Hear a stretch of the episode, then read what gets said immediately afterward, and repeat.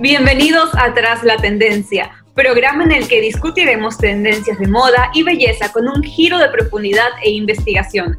Este programa es grabado y producido desde casa porque el distanciamiento social está de moda. Mi nombre es Verónica del Salto y conmigo están Dome Calero y Cookie, creadoras de la página de Instagram Ménica, un espacio lleno de ideas para ti. Hoy, tras la tendencia, se encuentra la moda inclusiva. La moda es para todos, ¿Las marcas tienen que adaptarse a varios tipos de cuerpo? Eso es lo que hoy conversaremos. Hola Dome, hola Cookie, ¿cómo están? Hola Vero, ¿cómo vas? ¿Todo bien? Primero me podrían contar un poco... Hola, ¿qué tal? ¿Todo bien? Todo bien, qué bueno. Primero me podrían contar a qué nos referimos con moda inclusiva. Eh, bueno, yo considero que moda inclusiva se refiere al hecho de que puedas ver eh, ya sea en las pasarelas, en las tiendas eh, o, en las prendas en general, que cualquier persona la pueda usar, ya sea una, una chica súper flaquita o una chica muy gordita. Eh, pero también más que nada creo que es mostrar la realidad del cuerpo de personas, sea hombre mujer. Claro que obviamente desde el punto de vista femenino es el que es un poco más como de complejo, pero pero sí, es como que mostrar la realidad, porque todos los cuerpos son diferentes, no hay un estándar. Y cuando, de pronto, no sé si saben cuándo fue que se escuchó esto de la moda inclusiva por primera vez, eh, ¿de dónde surge? Porque es algo que ahora todos están hablando en redes sociales y parece como un rebote, porque cuando el inicio de redes sociales todo era perfección y ahora es casi que lo contrario, quizás mostrar las imperfecciones. Y lo mismo ha pasado con la moda de pronto no saben cómo sucedió este cambio. Claro, o sea, una fecha así exacta no estoy segura, pero sí que investigando eh, sobre diferentes marcas que empezaban a trabajar con modelos de diferentes tipos de cuerpo, diferentes tipos de piel, con, con características como que diferentes, ya no era un estándar. O sea, por ejemplo, en el 2000, en, puede ser entre los, ¿qué será? Del 2000 al 2000, no estoy segura, es probable que esté equivocada, pero sé que a, inicios en el 2000 estaban todas estas, estas este, modelos que eran literal perfectas, esta man de Naomi Campbell, todas ellas que eran literal Tyra Banks y todo el mundo quería ser como ellas y todo el mundo tenía que ser como ellas.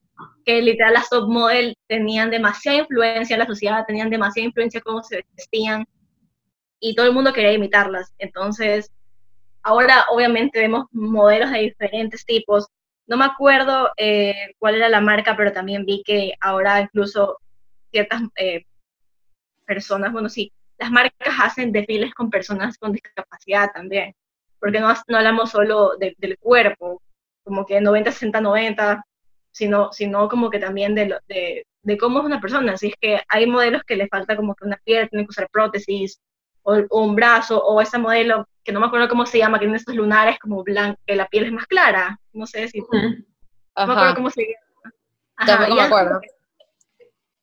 Es diferente y, es, y hace que las personas como que sientan identificadas y que no tengan vergüenza de, de, de ser como son. Y también algo súper como que chévere, que es más que nada a nivel como, como de, de razas, eh, esta marca United Colors of Benetton, ¿sí? Hicieron una campaña donde, donde eh, mediante las fotos, como que ponían, por ejemplo, a una mujer blanca, a un hombre negro y a un bebé chino. Y era como, y causó mucha polémica, en verdad, en ese tiempo, porque obviamente eso no era algo como que común, pero fue súper como que fuera de, de la caja, literal, y y ellos daban ese mensaje como que no, o sea, no debería haber racismo porque todos somos iguales, o sea, y eso, y me, esa campaña me parece súper chévere. Ajá, o sea, mira, yo creo que esto aquí de la moda inclusiva o belleza, belleza inclusiva también se podría, es contemporáneo, ya eso ya es, es, bastante de ahora, o sea, eso antes no se veía tanto, pequeñas, exacto, como dice Dome, pequeñas marcas bueno, pequeñas marcas, sorry, este, pocas marcas como que comenzaron a tratar este tema. Por ejemplo, ahorita que hablas de publicidad, hay una que a mí me fascina, soy, estoy in love con esa ahí, es la de Dove, que habla sobre la belleza natural. Entonces, eso, eso afecta a, a todo, eso afecta a tu forma digo yo, afecta también a tu forma de vestir, porque ya te preocupas en ti, no te preocupas cómo se ve, como dice Ome Tyra Banks. Entonces ya no es que me quiero decir como Tyra Banks porque quiero verme como Tyra Banks o quiero ser bella como Tyra Banks. Entonces, es algo personal. Lo que está pasando ahora es súper importante, según yo, porque incluso hay un montón de amigas que están tratando de, de difundir eso de ahí en Instagram, con ellas mismas. Ah, yo tengo amigas que salen sin maquillaje y hablan sobre eso, o si es que, suponte, no, no como, no es 90, 60, 90, igual se ponen short, igual se ponen tops, igual se ponen todo eso, y están súper a la moda, están en todo el trend, y no necesariamente es que son placas raquíticas como lo, como lo posiciona las redes, ¿sí me entiendes? Igual esto, no quisiera que suene así, pero es como también todo un trend, esto de de la moda inclusiva y la belleza inclusiva. Y aunque comience así, probablemente, ok, comienza así, pero probablemente vaya a tener algún fruto en el futuro, que ya los está teniendo en realidad. Claro, en verdad, dices es súper importante porque tristemente, que, que es como por decir que se aprendió a la fuerza, ahorita todo el mundo lo está haciendo porque está de moda, por decirlo así. No es porque, Ajá. o sea, lo más, lo más probable es que es porque esté de moda. Sí, o sea, así comienza, así comienza. Ajá, pero por, un lado es triste que haya empezado así, por, por moda, literal, pero, pero ya bueno, es un paso que, que ya por fin pudimos dar como sociedad, así sean las malas, pero pudimos. Entonces, Ajá, o sea, exacto, ya eh, poco a poco se va este, inculcando esto de que no importa qué talla eres, igual puedes usar toda la ropa de moda que está ahorita, puedes usar la ropa ya sea me invento, de Sara, ni sé qué, porque igual, es más, hay hasta, hay hasta memes o TikToks o cosas así con ropa de, de marcas específicas, ¿ya? Y antes había como que un cuerpo específico, una talla específica, y ahora, eh, por ejemplo, en TikTok hay una, hay una tendencia de un video de que sale una flaca y una gordita, poniéndose el mismo outfit, ah, para que veas que no se ve mal Ajá, y para que veas que no se ve mal, o no es que solo una persona, un tipo de cuerpo puede usarlo, sino los dos. Es dependiendo cómo lo utilices también. La actitud. Ajá, y la actitud, exacto. Es súper chévere, ese ahí es súper chévere, ese TikTok, ese video es súper bacán.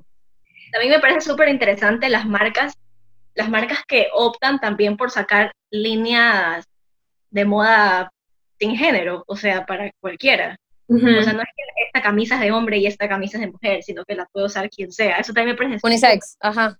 A unisex. Es muy, es muy cool eso de ahí. Cuando veo una marca que hace eso, yo sorprendida, me parece demasiado chévere porque la moda no tiene, no tiene sexo, o sea, tú puedes ponerte lo que te dé la gana.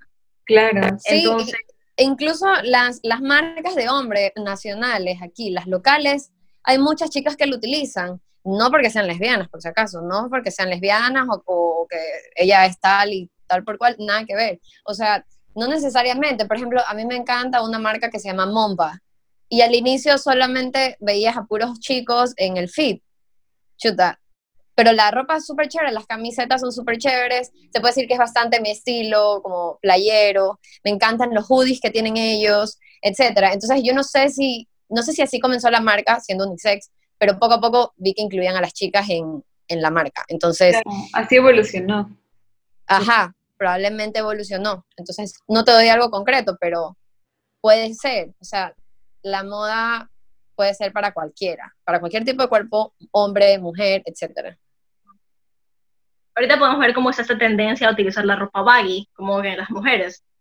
Eh, ahí están saliendo como que un nuevo estilo de jeans que literal se llaman dad jeans y son súper baggy y literal eso era lo que usaban los hombres en el 2002 pero lo usan las mujeres y se ve genial, y no es que es apretado para que se vea todo así.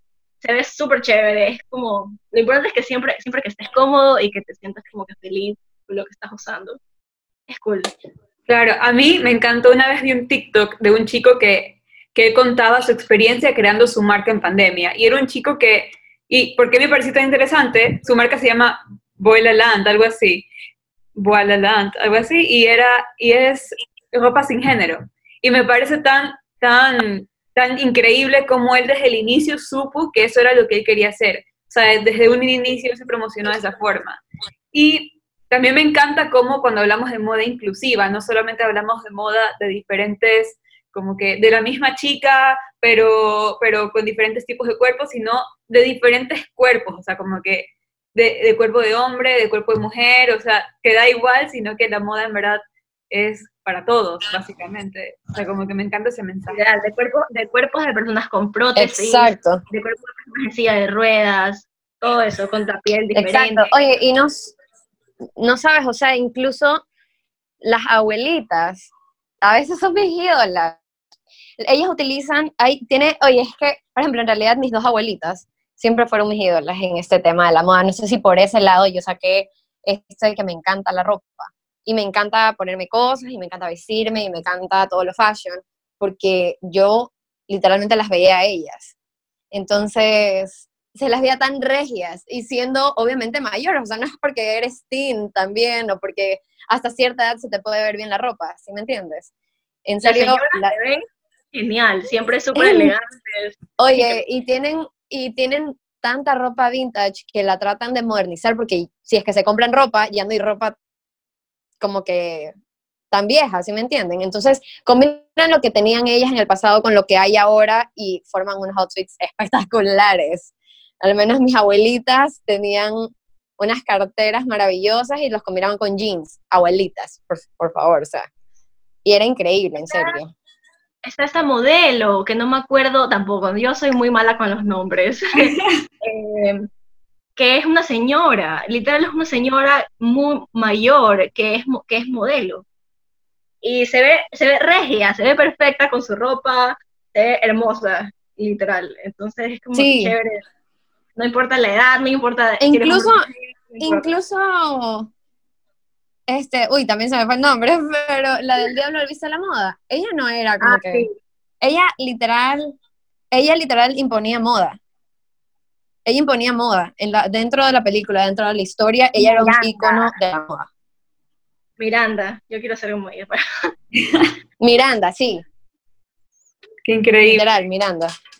Y y bueno, continuando de, de, pronto como que rescatando un poco lo que habíamos dicho de las redes sociales eh, y esta, esta como respuesta súper fuerte que ahora es moda como que ser inclusivo, pero igual eh, es una respuesta a lo que veíamos antes dentro de las mismas redes sociales.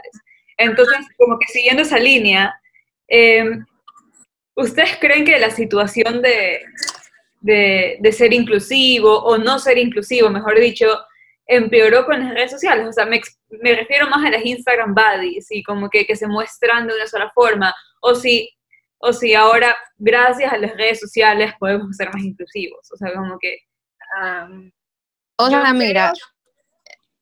A ver, dale, dale.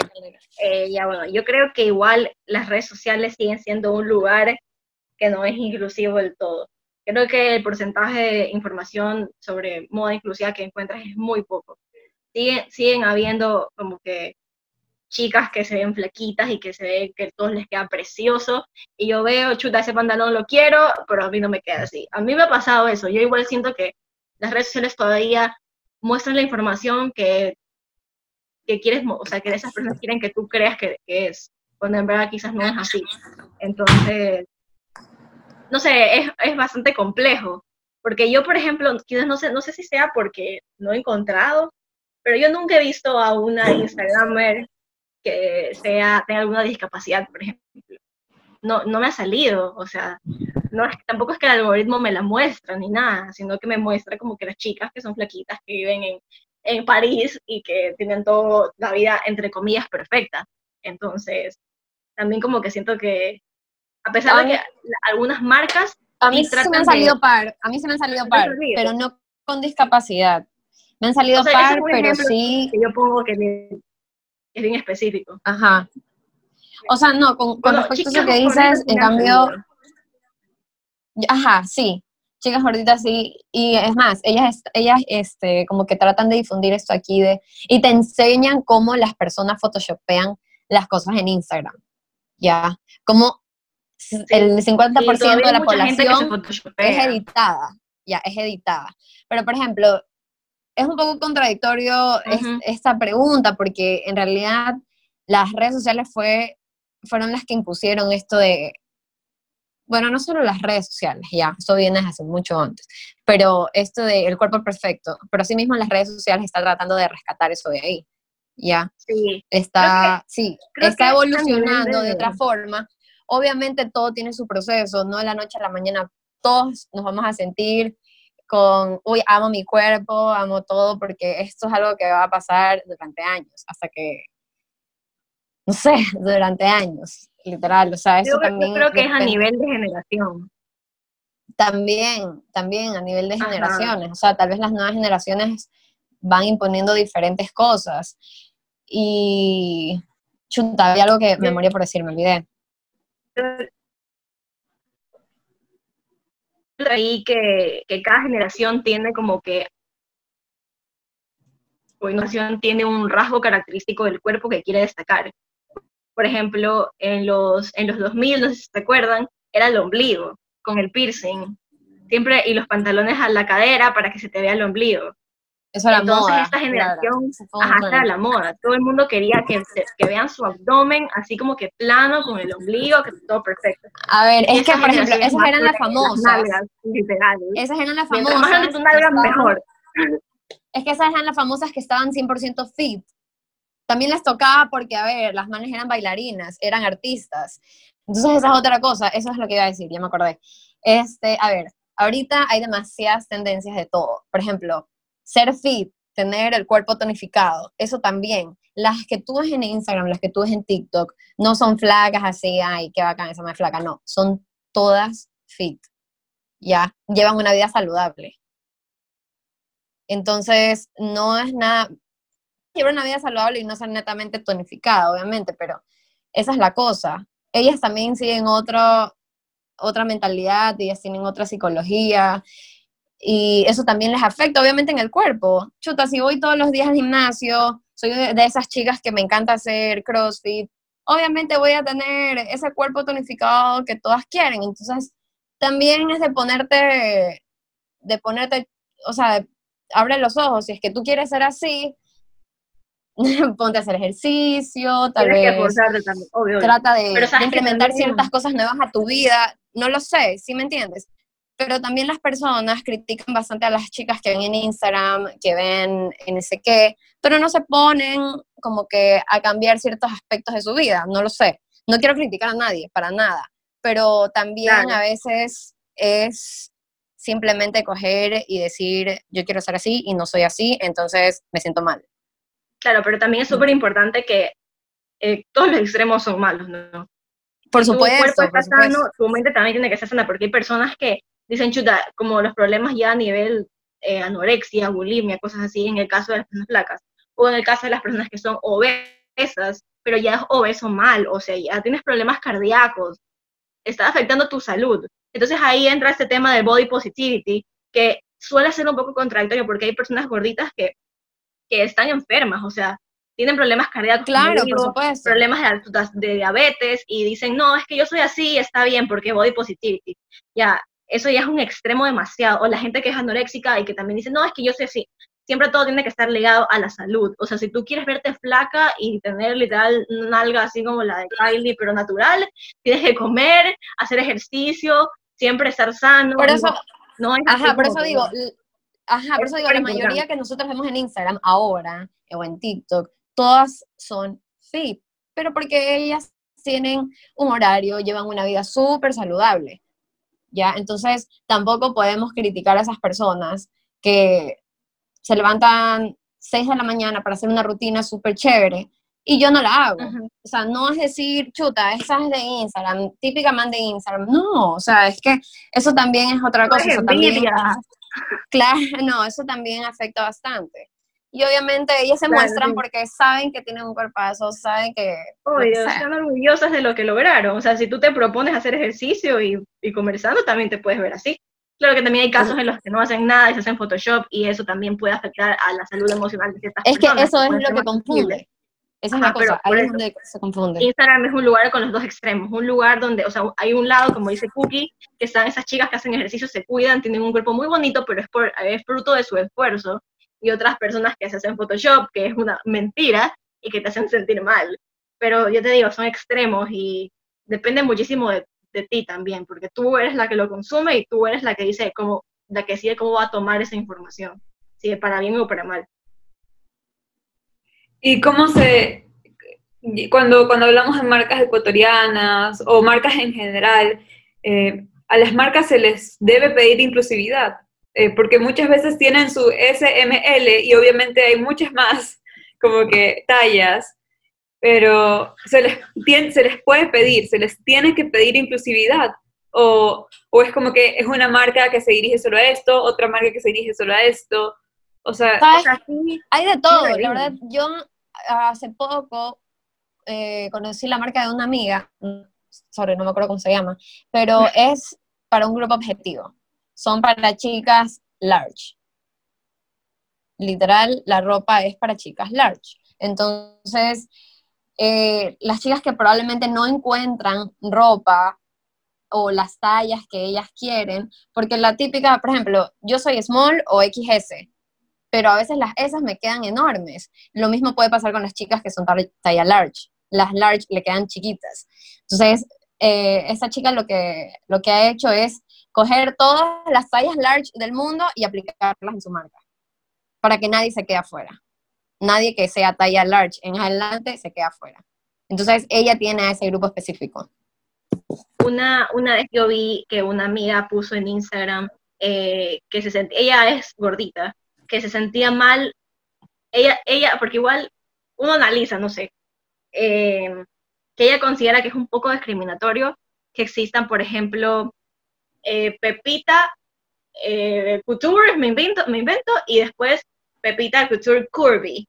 Sí, como que está la ropa para las flacas y la ropa para las gordas, las, las gordas, las gorditas.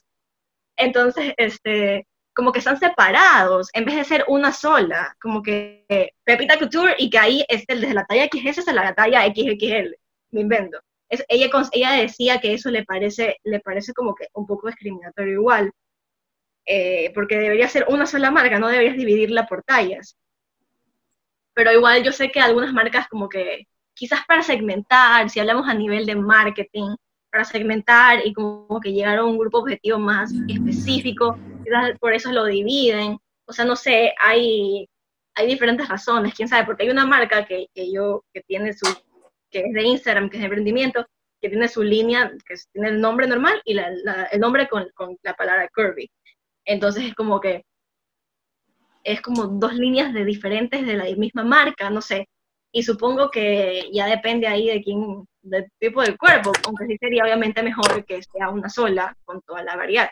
Pero también hay marcas que no tienen todas las tallas, pero yo creo que eso también es, es por nivel este, de qué tan grandes son, porque obviamente cuando tú haces ropa necesitas patrones. Y, y, la mayoría de las personas están entre la, la, la S y la M, bueno, entre la M y la L también. Entonces ellos hacen patrones de la ropa en masa y hacen la ropa, la que más se vende, la, tienen más patrón, o sea, tienen patrones de la ropa que más se vende. Y, y la, obviamente el nicho de personas que son de tallas más grandes es mucho menor. Entonces se puede... Claro, así mismo con las tallas más pequeñas. Ajá, así mismo con las tallas más pequeñas. Entonces se pueden quedar con el stock que quizás no vayan a vender. Entonces todavía, como, cuando son marcas muy chiquitas, no se, no se arriesgan a hacer patrones de tallas grandes o de tallas muy pequeñas porque, su, porque el grupo objetivo quizás esa talla no sea, la, mayor, la mayoría no tenga esa talla.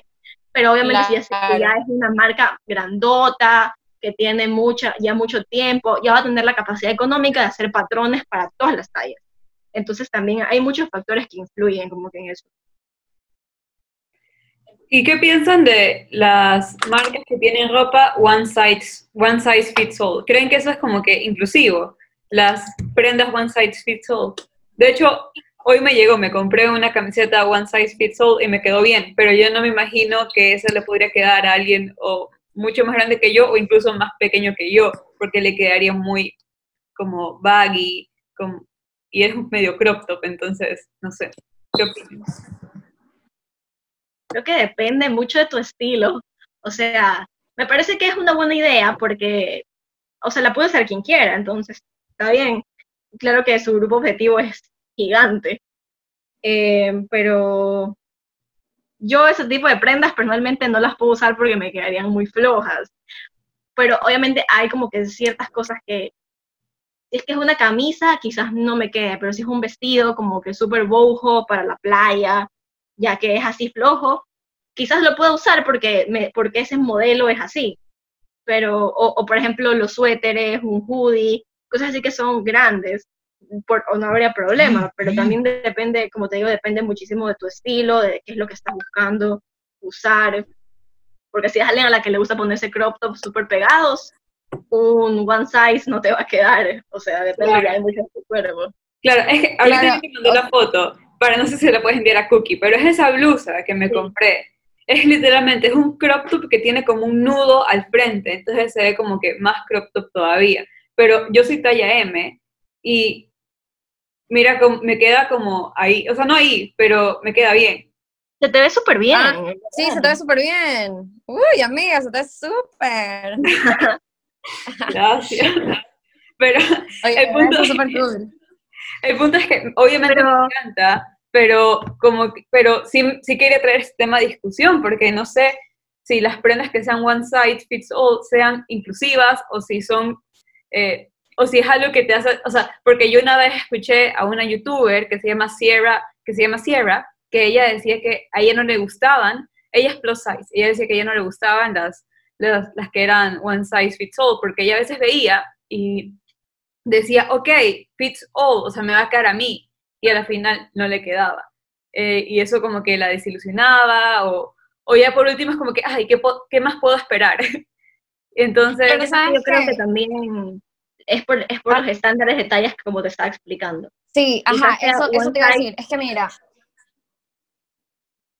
es que mira, sabes que esto pasa muchísimo con lo que sea. Ya las, las marcas tienen diferentes patrones de tallas. Tienen diferentes patrones de tallas, de S, de XS, de, de large, de medium, de todo. Por ejemplo, como te dijo eh, Dome Calero hace un rato, eh, la mayoría de, las marcas locales tienen más tallas, M y L. Casi no tienen S ni XS. Por ejemplo, ahí es donde viene mi problema, porque yo sí soy súper delgada. Entonces, a mí se me hace muy complicado encontrar ropa para mí en marcas locales. Y esto puede variar con, con, lo que sea, con lo que sea. Incluso en Zara. A veces la S es muy chiquita, a veces la S es más grande. Normalmente yo digo, este, a mí me quedan las S de Sara, a mí me quedan las M de Sara. Yo por eso normalmente compro o compraría en Sara porque esa es la ropa que me queda. Pero mentira, o sea, hay, a veces varían incluso de la misma, dentro de la misma marca. A mí los patrones de Sara que son talla S no me han quedado. Claro, y hay cosas a mí de talla M que me quedan perfecto y yo talla M nunca en la vida. Yo soy S o XS porque soy chiquitita. Entonces, pero incluso dentro de la misma marca los patrones de tallas pueden variar. Y también varía mucho, depende mucho del tipo de tela, porque por ejemplo, si tú te compras un top que es de tipo, como que una tela elástica, tipo licra, te puedes comprar una XS y eres S o eres M y te va a quedar bien pegadita el cuerpo. Pero si no quieres, pero, pero depende, depende, lo que, depende de lo que tú estás buscando. O sea, si en serio quieres que se te vea super crop y eres M, te compras una S obviamente si la tela es de licra, que, se estira, pero, pero hay diferentes cosas, por ejemplo, los jeans que son, este, yo, yo tengo ese problema, los jeans que son un poco elásticos, yo me puedo comprar mi talla normal y me quedan perfectos, pero si yo quiero buscar esos tipos de jeans como los mom, que la tela es mucho más dura, yo me pongo mi talla y no me queda porque no se estira, y me compro una talla mayor y me queda demasiado flojo en la nalga, entonces es como, chuta, no puedo usar ninguna de las dos tallas, entonces depende también mucho de, la de la prenda. Y también del estilo de la prenda. También depende muchísimo del estilo de la prenda. Las blusas que son oversized de Zara son gigantes, al menos la XS es enorme, es enorme. Depende mucho de la marca. Una M sin problema. Sí, sin problema, de verdad. Entonces, eso depende bastante de los patrones que utilicen las marcas. Muchísimo, muchísimo. Y el estilo que tú quieras que estés buscando. Y, por ejemplo, hay marcas, eh, ahora voy a hacerle shout out a otra marca que se llama Chantilly, que en vez de poner como que SML, tiene como, como lovely, extra lovely o sweet, así, no me acuerdo qué le ponía la M, pero le ponía como palabras, así, bonitas. Me parece muy, muy lindo, porque, porque no, no es como que una etiqueta que te ponen, porque literal, tu talla es una etiqueta. O sea, yo soy ese, o sea, esa es mi etiqueta. Entonces me parece lindo es, lo de esta marca de Chantilly porque, no sé, se, escucha como, a pesar de tener la, talla, se escucha como dulce, como para que te sientas orgullosa, no te sientas mal, porque igual, yo qué sé, si te ponen ese eh, pretty, eh, me invento, tú sabes que no importa o si eres XL, XL pretty o algo así, te vas a sentir como que linda porque sabes que, no sé, me parece muy, muy dulce y muy lindo eso por parte de ellos. Eso sentir bien. Claro, ya es algo que te quita la, como esa connotación negativa de, la, de, decir como que soy S, soy M, soy L, soy XL, sino que le da como una palabra más bonita. Sabes que ahorita que me acuerdo, una vez estaba hablando con una amiga sobre esto, porque porque ya pues yo como que no me sentía muy cómoda como me estaba viendo en ese momento y como que sí quería empezar a hacer más ejercicio, porque yo siempre no súper vaga, o sea, para hacer ejercicio me cuesta millón. Y como que le dije, pero no entiendo, porque si yo me pruebo un pantalón que es talla, no sé, dos, cuatro, me queda bien, pero luego vengo acá, y voy a otra tienda, me tengo que poner uno ocho, y, y mi amiga me decía, pero oye, no veas la marca, es lo, la, o sea, la talla, no, no, importa si es MS 86, es lo peor que puedes pensar, como que es encasillarte dentro de una talla, porque ya depende mucho de tu cuerpo. Entonces, y de tu contextura, porque te puedes ver flaquita y quizás tengas que poner tu pantalón 8, pero ya, o sea, no encasillarte dentro de eso y sentirte como que, como objetivo, si yo soy 8, querer ser 4, me invento, como que mi objetivo es bajar de talla, no encasillarte en eso porque a la final eso te hace un poco de daño psicológico también.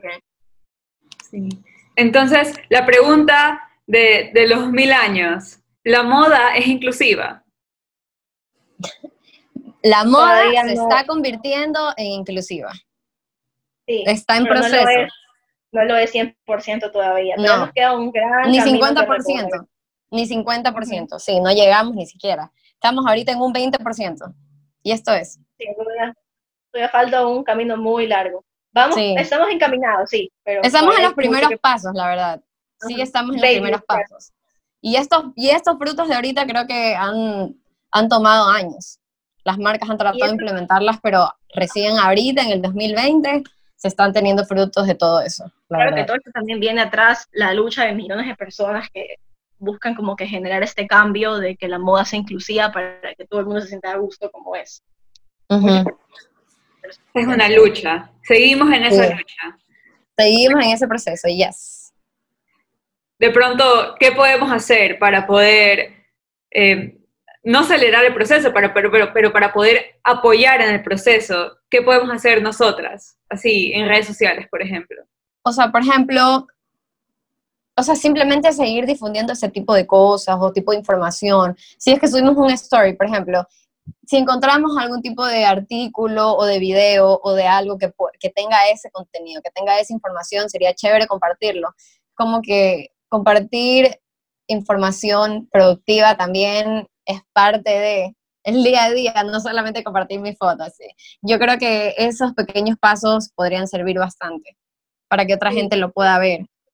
Yo también creo que eh, uno mismo puede poner el ejemplo. Entonces, suponte, si yo subo una foto eh, mía, no sé, le puedo hacer ejemplo quizás para mi hermana o ejemplo para las generaciones más de niñas más pequeñas, como mi hermana tiene 16 años, sus amiguitas, como que vean ese ejemplo de que, de que una blogger, no sé, esté orgullosa de su cuerpo, no importa si es gordita, flaquita, este, sea, sea un ejemplo a seguir, o sea, y diga, no, sabes que si ella es gordita y, le, y se le ve súper bien y yo soy gordita también, también puedo hacerlo todo depende mucho de, cómo, o sea, de que tú estés orgullosa de tu cuerpo.